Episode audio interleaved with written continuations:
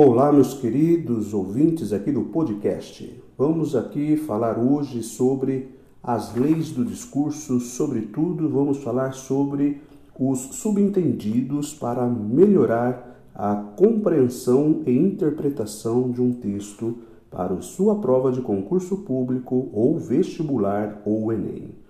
As leis do discurso não são normas de uma conversação ideal, mas as regras que desempenham um papel crucial no processo de compreensão dos enunciados, pelo simples fato de serem supostamente conhecidas pelos interlocutores, elas permitem a transmissão de conteúdos implícitos.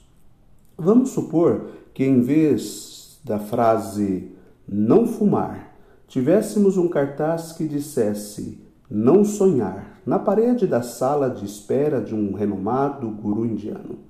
Essa proibição parece estranha.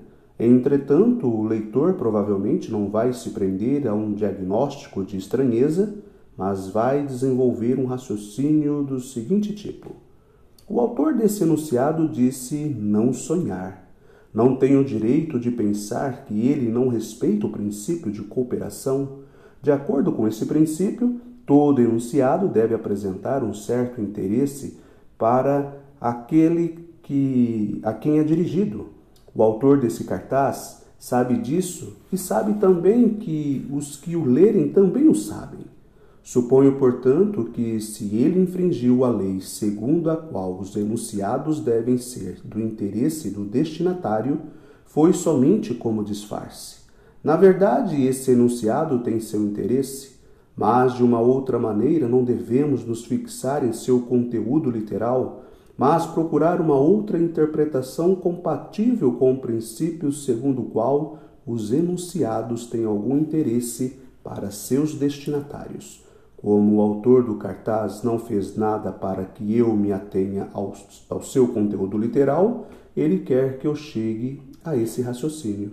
Assim, ó leitor, será levado a inferir uma proposição implícita, chamada implicatura, baseando-se no postulado de que as leis do discurso são respeitadas pelo autor do cartaz.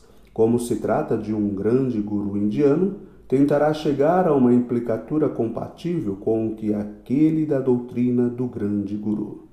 Neste caso, o princípio de cooperação foi respeitado pelo enunciador, mas de uma maneira indireta. O guru me transmite uma mensagem que me diz respeito, mas esse conteúdo não me é acessível imediatamente. Tal conteúdo está implícito e preciso inferi-lo do enunciado escrito.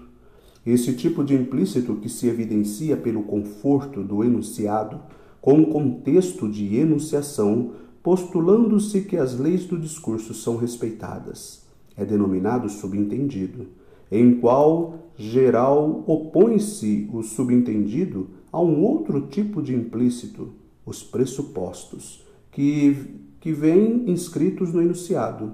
Por exemplo, a partir de Paul deixou de fumar na sala de espera. Pode-se tirar o pressuposto de que antes ele fumava. Esse conteúdo implícito está no enunciado, mas subtraindo-se a qualquer contestação como se se tratasse de uma evidência. Ok? Créditos de Dominique Manguenot, grande linguista indiano. Todos os créditos deste, desta série são de Dominique Manguenot. Um abraço, até o nosso próximo episódio.